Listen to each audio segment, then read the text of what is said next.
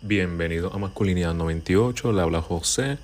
Yo creo que nunca me he presentado en los cinco episodios que llevo, así que... Pues sí, ya lo hice.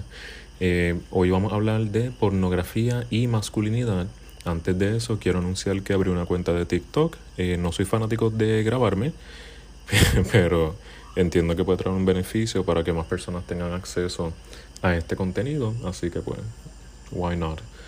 Eh, pero nada, volviendo al tema, vamos a hablar de pornografía y masculinidad. Más bien los efectos negativos de la pornografía. Esto va a ser centrado un poco en los problemas físicos y psicológicos. Eh, podría entrar a detalle en los efectos neurológicos de la pornografía, pero siento que eso merece un episodio en sí solo. Eh, creo que tengo una invitada especial planificada para eso, una compañera que es muy diestra en el tema de neuropsicología. Así que nada, eso es para después. En este episodio voy a hablar de por qué los hombres consumen pornografía, voy a hablar de los efectos negativos, sean físicos o psicológicos, voy a hablar de los problemas de pornografía en personas con pareja y al final, pues, posibles soluciones. ¿Qué podemos hacer para mejorar esta dinámica? Ya sea disminuir el consumo de pornografía o eliminarlo por completo. Así que nada, empezamos. Primero, ¿por qué los hombres consumen pornografía? Esto siento que hay muchas explicaciones, pero quisiera empezar desde el principio, desde la, la juventud. Eh, entiendo que la pornografía es uno de los pocos, de las pocas fuentes de conocimiento sobre dinámicas sexuales que está tan libremente disponible para nosotros y más ahora con el internet. Y lo digo en el sentido de que hay mucho tabú y muchas dinámicas eh, en cuanto a hablar del tema de sexualidad, sexo, dinámica sexual y todo lo demás, que siempre se, se silencian. O sea, en la escuela no quieren hablarlo porque es un tema incómodo para hablar con niños, eh, pero cuando dan educación sexual quedan. Y digo, hablo de mi experiencia en una escuela religiosa, eh, hablamos de enfermedades de transmisión sexual y, eh, a ver qué era, eso fue la clase de salud en, en cuarto año hablamos de abstinencia, eh, enfermedad de transmisión sexual, esteroides por algún punto, no sé, no recuerdo bien por qué, pero ajá, el ciclo menstrual y a mi entender más nada en cuanto a las dinámicas sexuales, porque claro, era una clase de salud. Eh, antes de eso, en, otra clase, en creo que décimo, hablamos de, el, bueno, en, en biología hemos tocado el sistema reproductor masculino y femenino, pero es más bien identificar las partes y ya. No, no hablamos de funciones, ni, bueno, o, se habló muy poco. Pero nada, en la casa tampoco se habla porque es un tema incómodo, que los, no, los niños no les gusta hablar con sus padres y viceversa. Y pues, ¿qué pasa con un joven, un niño joven, o ya adolescente, que empieza a tener deseos sexuales, pero no sabe con quién hablarlo de forma debida? Pues, ¿qué pasa? Como muchos de sus colegas, se mete en internet y busca pornografía. Entonces ahí es expuesto a un material, a una cantidad vasta de contenido explícito pornográfico. Y pienso que el problema entra cuando no se le educa sobre nada de esto. Así que tienes un, niño con toda la inmadurez que conlleva tener esa edad y la falta de experiencia, conocimiento, eh, lógica y todo lo demás. Y lo tienes exponiéndose a materiales explícitos que aunque representan parte de la realidad de lo que son dinámicas sexuales y todo eso, eh, están muy sesgadas para cumplir con los deseos de las dinámicas sexuales de hombres ya adultos. Así que no, no se supone que sean eh, la audiencia a la cual se dirige ese contenido, pero muchas veces es la primera exposición que tienen a lo que es una supuesta educación sexual. Entonces, una vez empieza ese consumo, tiene a otros amigos de tu misma edad, en eso la adolescencia o hasta antes de la adolescencia, lamentablemente, que hablan de estos temas, eh, se comparten contenido y se refuerza constantemente lo que es el consumo de, alcohol, de, pornografía, eh, de esta dinámica. Entonces, ¿qué pasa? Son muchos niños de 10, 13, 16 años hablando de temas que no no necesariamente han puesto en práctica o no lo han hablado con personas educadas sobre el tema. Porque no es simplemente que sexo o sexualidad es el acto de penetración entre una persona, o sea, una dinámica heterosexual, un hombre y una mujer. O sea, ahí no se habla de dinámicas de consentimiento, comunicación, exploración de, de gustos y deseos sexuales de forma respetuosa. ¿Qué más? La diversidad de cuerpos que hay, la diversidad de órganos reproductores, el tamaño de los penes, penes circuncidados, penes sin circuncisión, eh, en cuanto a las mujeres, la forma de la vagina, eh, la, la labia y todas estas dinámicas que pues debido a que va hacia un mercado específico que serían hombres heterosexuales, está muy, muy limitado en lo que exponen. Porque claro, quieren vender una imagen que saben que es lo que, o piensan que es lo que vende más. Y pues ahí te, te estás limitando siendo un joven, eh, tratando de educarse de temas de sexualidad y sexo te limitas grandemente y eso que pasa influye en cómo la persona desarrolla su sexualidad, su identidad, su autoestima, sus valores, creencias sobre dinámicas sexuales y futuras relaciones con otras personas. En este caso, si son hombres heterosexuales, pues sus futuras relaciones con chicas. ¿Qué pasa? Antes de, establecer una relación romántica con una chica, ya vienes con una, una, caja mental llena de ideas erróneas de lo que son dinámicas sexuales. Y eso es muy dañino y muchas veces, lamentablemente, eso puede llevar a dinámicas de agresión sexual. Eh, para dar un ejemplo extremo, puede llevar a, y esto lo voy a discutir más a continuación, pero de sensibilización, eh, falta de excitación, ideas distorsionadas de lo que son las dinámicas sexuales y todo lo demás. Pero nada, continuando con por qué eh, consumimos pornografía, ya uno habiendo establecido lo que es su esquema de, lo que es su sexualidad, hay muchas veces muchos hombres que lo usan para manejar el estrés. Eh, en, otras, en otras palabras, una recompensa rápida. Esto es parte de los problemas principales también porque es como si fuese el consumo de alguna droga, de cocaína, heroína, metanfetamina, cualquier cosa, que uno lo hace para recibir algún tipo de gratificación, una estimulación muy agradable, muy rápida. Y eso altera el sistema de recompensa del cuerpo, del cerebro más bien, y pues básicamente lo convierte en una droga. Esa, esa liberación de dopamina, entre otros neurotransmisores, hormonas y sustancias, pues afecta cómo nosotros manejamos lo que es el sentido de gratificación y manejo de estrés u otras emociones negativas, porque puede ser manejo de estrés, puede ser manejo de tristeza, de enojo y todo lo demás, porque claro, se nos socializa a los hombres a que las emociones aceptables que podemos sentir es enojo, felicidad y excitación sexual, básicamente. Cualquier sentimiento que tú experimentes fuera de esos tres es altamente cuestionado la validez de que sientas esos sentimientos o emociones o eh, viene acompañado de burlas burlas, negación, invalidación. Y pues, ¿qué pasa? Eso lamentablemente refuerza dinámicas no saludables de lo que es la masculinidad. Entonces, retomando el tema de lo de lo que se parece a una adicción de sustancia ilícita, tocamos el tema de lo que es tolerancia. Cuando uno usa drogas, usualmente mientras más la usas, más tolerancia genera tu cuerpo hacia la sustancia. ¿Y qué pasa? Lo mismo pasa con pornografía. ¿Y qué pasa en el uso de sustancias que también vemos en el uso de pornografía? Que con el tiempo vas usando más y más para tratar de obtener la gratificación que antes recibías con menos. Entiéndase que vas creando, desarrollando esa dependencia del consumo de pornografía para recibir una gratificación que deseas, en este caso sea eh, pues, gratificación física con un orgasmo o algo así.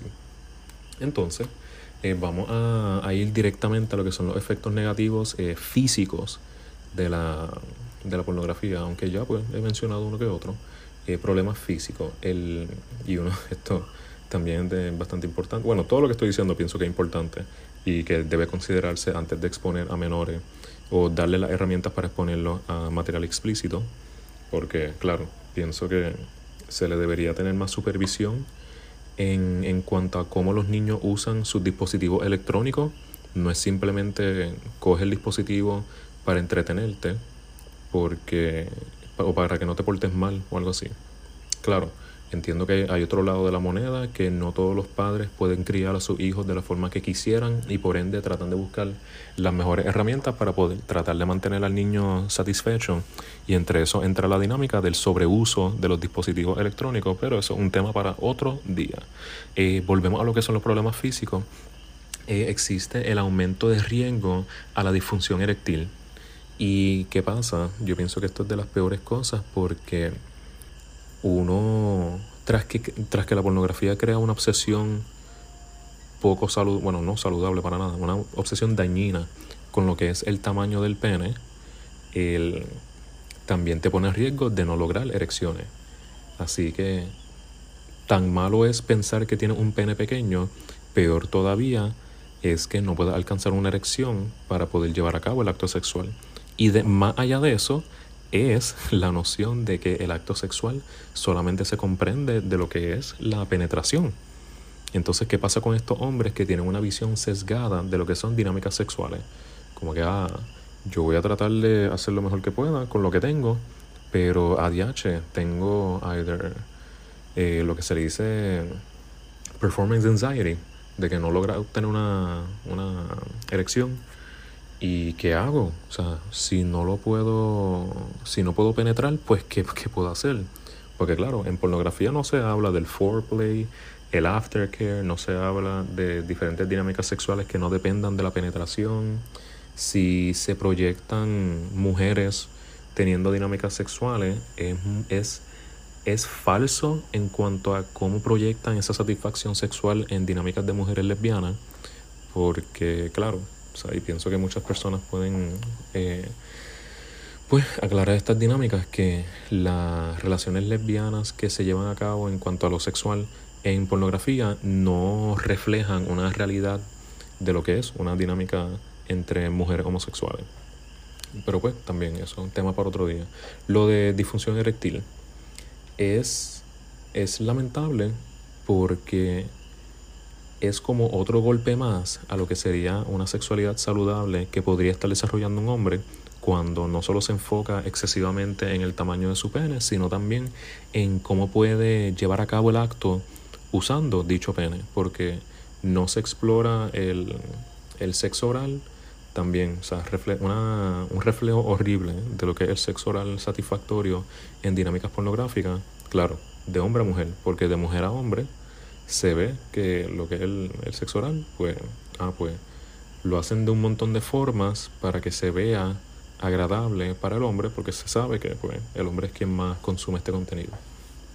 Que, claro, dicho sea de paso, las mujeres también consumen pornografía, pero al igual que como hablamos en el episodio de suicidio en hombres, el sesgo, la, separa, la diferencia en estadística de entre hombres y mujeres en cuanto al consumo de pornografía es considerable. O sea, en, un, en diferentes estudios en Estados Unidos y lugares como Australia que tienen acceso libre a cualquier dinámica de Internet, o sea, que exacto, que pueden accesar cualquier página de Internet, se reporta que un entre 70 y 80% de la muestra de hombres reportaron haber consumido con regularidad material pornográfico, mientras un si no recuerdo bien, uno de 15 a 30% de las mujeres que reportan consumir con regularidad material pornográfico. Pero nada, con la disfunción eréctil también me recuerda un momento en, en bachillerato que leí un estudio que asociaba, bueno, presentaba las, los problemas de manejar la disfunción eréctil. Entonces hablaba del el uso de píldoras para llevar a cabo, o sea, bueno, para adquirir una erección prolongada. Entonces, ¿qué pasa? Usualmente, debido a la influencia del sistema cardiovascular en lo que es la erección y mantenerla y todo lo demás, estas píldoras afectan el, el sistema cardiovascular de tal forma que el usar las píldoras con frecuencia puede empeorar la disfunción eréctil o si no tenía, y esto era un detalle importante del artículo, había muchos hombres que no tenían difusión eréctil, pero usaban las píldoras por miedo a no poder adquirir una erección. Entonces, interesante porque hay diferentes, o sea, bueno, no soy experto en el tema, pero he escuchado que hay diferentes medicamentos que si tú los consumes sin tener la condición que amerita el uso de ese medicamento, desarrolla síntomas asociados a lo que se supone que se maneje con ese medicamento. Y en este caso, las píldoras para mantener las erecciones prolongadas, eh, al no tener disfunción eréctil, van creando esta dinámica en que sin la píldora no puedes alcanzar una erección. Entonces, esto, dato curioso, pero se refleja como en, en la botánica, en las plantas. Si tú constantemente estás usando abono en tus plantas, le limitas la oportunidad de esas plantas a adquirir los nutrientes que necesitan de forma orgánica y natural por medio del suelo en el que se encuentran. Y pues, esto, y bueno, también pienso que se refleja con lo del uso de sustancias. O sea, vas creando una, una dependencia en la píldora y luego no puedes alcanzar lo que querías sin dicha píldora porque tu cuerpo lo modificaste de tal forma que solo reacciona con el uso de esa sustancia. Es muy lamentable, pero es un camino que persiguen muchos hombres por miedo a no poder presentar una hipersexualidad debida a los estándares de masculinidad tradicional de nuestra sociedad. Entonces, continuamos. Las dificultades en excitarse sin pornografía. Claro, lo mismo que con la píldora. Te acostumbras a que solo te excitas cuando estás consumiendo pornografía y cuando vas a llevar a cabo una dinámica sexual orgánica con otra persona o por tu cuenta sin el uso de pornografía, eh, aumenta el riesgo de que no puedas adquirir la excitación deseada. Entonces, la desensibilización, sí, esa palabra siempre me causa problemas, pero nada. Eh, esto. Y he visto ejemplos que se dice que, por ejemplo, cuando ves películas de miedo o violencia eh, persistentemente, o que uno el, el cerebro de uno va perdiendo el miedo a diferentes dinámicas porque lo ve como algo normal. Pues entonces el consumo excesivo de la pornografía va dañando como uno percibe lo que se supone que sean dinámicas sexuales normales. Entonces, ¿qué pasa? Te enfrentas con un mundo real que no necesariamente se parece a todo lo que uno ve en, el mundo, en la industria de la pornografía. ¿Y qué pasa? Hay muchas veces que, ah, pues no se parece a lo que me gusta, pues mi cuerpo no va a reaccionar de la misma forma, sea a propósito o inconscientemente. Entonces, nada, quisiera ahora pasar a, la, a los problemas de conducta o problemas psicológicos como resultado del consumo excesivo de la pornografía. Esto, por ejemplo, lleva a conductas de promiscuidad peligrosas que pueden poner la vida de uno en riesgo, entiéndase con enfermedades de transmisión sexual o tener un exceso de parejas sexuales sin dinámica apropiada como, pues, eso mismo, métodos anticonceptivos. Eh, aquí es interesante porque esto se une a la expectativa de promiscuidad excesiva en hombres, en hombres, sí, en hombres heterosexuales en este caso, que en, con quien me estoy enfocando en este episodio, claro. Eh, hombres de la comunidad LGBTQ, pues también tendrán otras dinámicas que influencian en cómo desarrollan su masculinidad y su sexualidad y pues tendrán sus roces con lo que es la hipersexualidad a causa de ser hombres, pero eso de nuevo sería tema para otro episodio. Entonces, en las similitudes con adicción, esto básicamente adicción sería el, el consumo problemático de cualquier cosa o sea, en el, por ejemplo, en el DSM-5 texto revisado, que es el libro que las personas de salud mental usan para diagnosticar a, a los pacientes, a los clientes, la dinámica de adicción, entre otros criterios, incluye el uso excesivo de la sustancia eh, presente, sea alcohol, eh, marihuana, bueno, cannabis, eh, entre otras. Está el, las dificultades en abandonar el uso excesivo, o sea, en el punto que reconoces que estás haciendo algo mal, pero no puedes dejar de consumirlo, pues ahí también se ven dinámicas de adicción. Y claro, esto se puede ver reflejado mucho en el uso excesivo de la pornografía. Y pues pienso que en vez de reconocer el uso excesivo como algo malo, simplemente se normaliza la dinámica de silenciar o esconder el uso de material pornográfico. Entonces, eh, continuamos, aislamiento, aumento de agresividad o conducta agresiva, eh, creencias distorsionadas sobre lo que son relaciones interpersonales, románticas y sexuales, una baja en autoestima, entiéndase entre otras cosas por lo de pues, no poder replicar las dinámicas pornográficas en la vida real, eh, lo que es la obsesión con el tamaño del pene, entre otras cosas, y despreciar otras áreas de nuestra vida.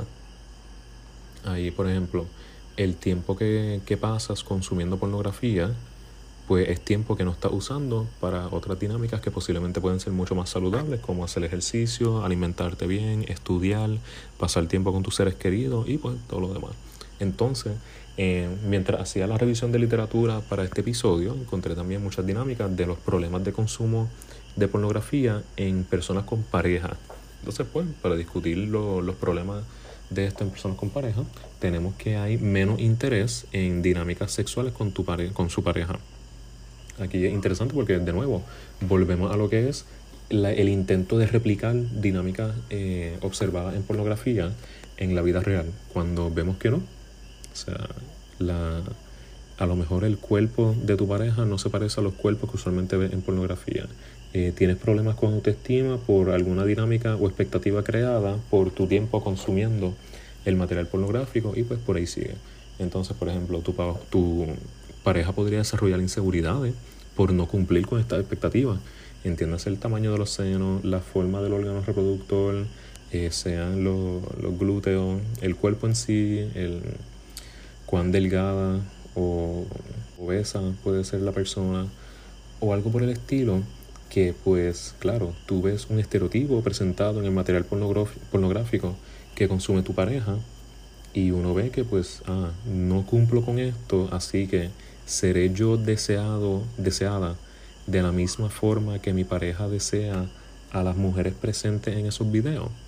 Esos son de los efectos negativos que lamentablemente no tiene que ver con la persona, el hombre, que tiene el uso excesivo, sino que afecta a la pareja directamente. Claro, no todas, no todas las mujeres lo verán igual, pero depende de la dinámica, la exposición y las experiencias que hayan tenido, es muy posible que surjan estas inseguridades. Claro, muy lamentable. Entonces, por ejemplo, continuando, disminuye intimidad sexual y potencial de cercanía emocional. Esto es debido a lo que ya hemos mencionado previamente otra sería la desconfianza debido a la deshonestidad del consumo pornográfico. Entiéndase lo que mencioné previamente de la normalización de lo que es el consumo de pornografía. O sea, claro, los hombres tienen una idea de que a las mujeres no les gusta que ellos, a sus parejas, no les gusta que ellos consuman pornografía así que van a esconderlo. Entonces, si mienten sobre esas dinámicas, ¿de qué otras dinámicas estarán mintiendo? ¿Estará relacionado a su consumo de pornografía o tiene que ver con otra dinámica? El consumo de pornografía lo llevaría por un camino de infidelidad para tratar de adquirir esa gratificación sexual por otro lado porque su pareja no cumple. Claro, puede ser eh, pensamientos catastróficos, pero de que pueden presentarse, pues lamentablemente pueden presentarse. Entonces, eh, para ya salir de esta, de esta dinámica, tenemos. Entonces, también tenemos hostilidad entre ambos miembros de la pareja, o ambas personas en la pareja. Eh, aquí, claro, todo lo que he mencionado previo, sea específicamente por las dinámicas de relaciones o las que mencioné anteriormente de la conducta o los efectos físicos, pueden llevar a rupturas en la dinámica romántica. Y por último, también algo bien importante, ya esto es para parejas ya que tienen hijos, es la preocupación de exposición del material pornográfico hacia los hijos. Entonces ya saliendo de las consecuencias, quisiera entrar en lo que sería posibles formas de, de mejorar. ¿Qué podemos hacer para cambiar esto? Entonces hay unas más superficiales, como lo sería el, el, estar, con, el estar consciente de los efectos negativos del material pornográfico o del consumo excesivo, eh, identificar valores que puedan ayudarte a motivar, eh, identificar valores que puedan ayudarte a disminuir o eliminar el consumo de ese contenido, eh, enfrentar los miedos sobre una vida sin el consumo de pornografía. Pienso que habrá hombres que le cogen pues miedo a cómo podrían ejercer su sexualidad sin pornografía. Y también uno debería pues, tomar responsabilidad sobre el proceso de rehabilitación que sería esto, o sea, literalmente ir a un profesional de salud mental, un sexólogo o un psicólogo, consejero psicológico o algo por el estilo y dialogar estas dinámicas para mejorar, para modificar el sentido de identidad y sexualidad que tienen en relación a cómo reciben o buscan esa gratificación sexual. Eh, también pienso muy importante, al principio mencioné que nos exponemos a material pornográfico desde una edad muy temprana.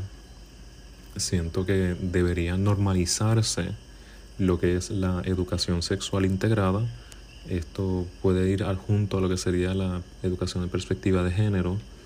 Y pues cualquier tipo de espacio de aprendizaje en el que se puedan salir de los mitos, de los muchos mitos sobre la sexualidad o el sexo que presenta la pornografía y verdaderamente educar sobre el tema.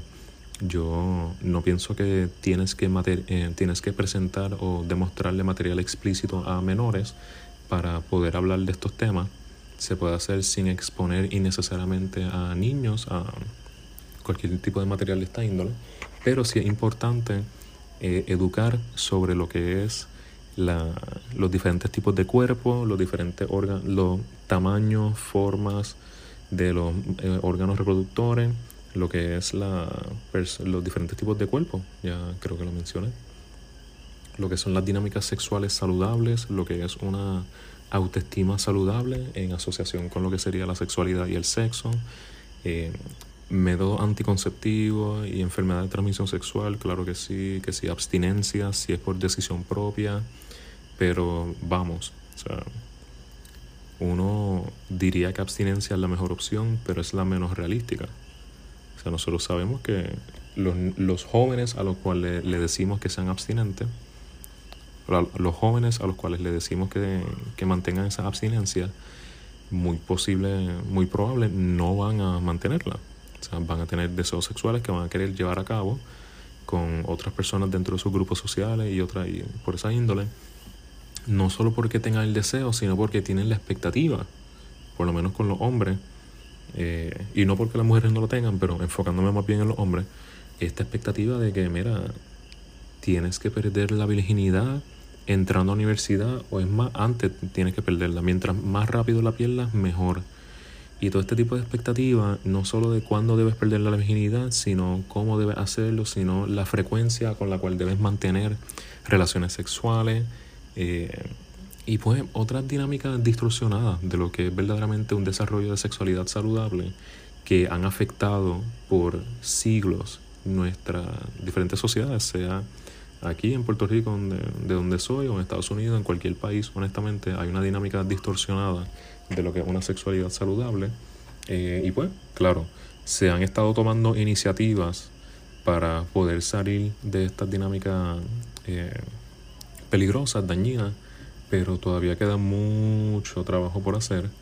En parte eso es el propósito de este episodio, o sea, no solo crear conciencia de los efectos negativos, sino hacer un llamado a verdaderamente salir de la sensacionalización de lo que es la educación sexual para menores y considerar métodos efectivos para verdaderamente llevar a cabo estas conversaciones, porque no es argumentable la necesidad que hace el tener estas conversaciones para salir de tanta violencia de género, agresiones sexuales, problemas de autoestima para hombres, salud mental y todo lo demás que ha causado el uso problemático de la pornografía. Claro, esas dinámicas que yo menciono tienen otros factores que influyen, pero hoy por el tema del episodio, estamos hablando de pornografía, pues yo voy a ver, voy a señalar la responsabilidad que tiene la industria de la pornografía en estas dinámicas.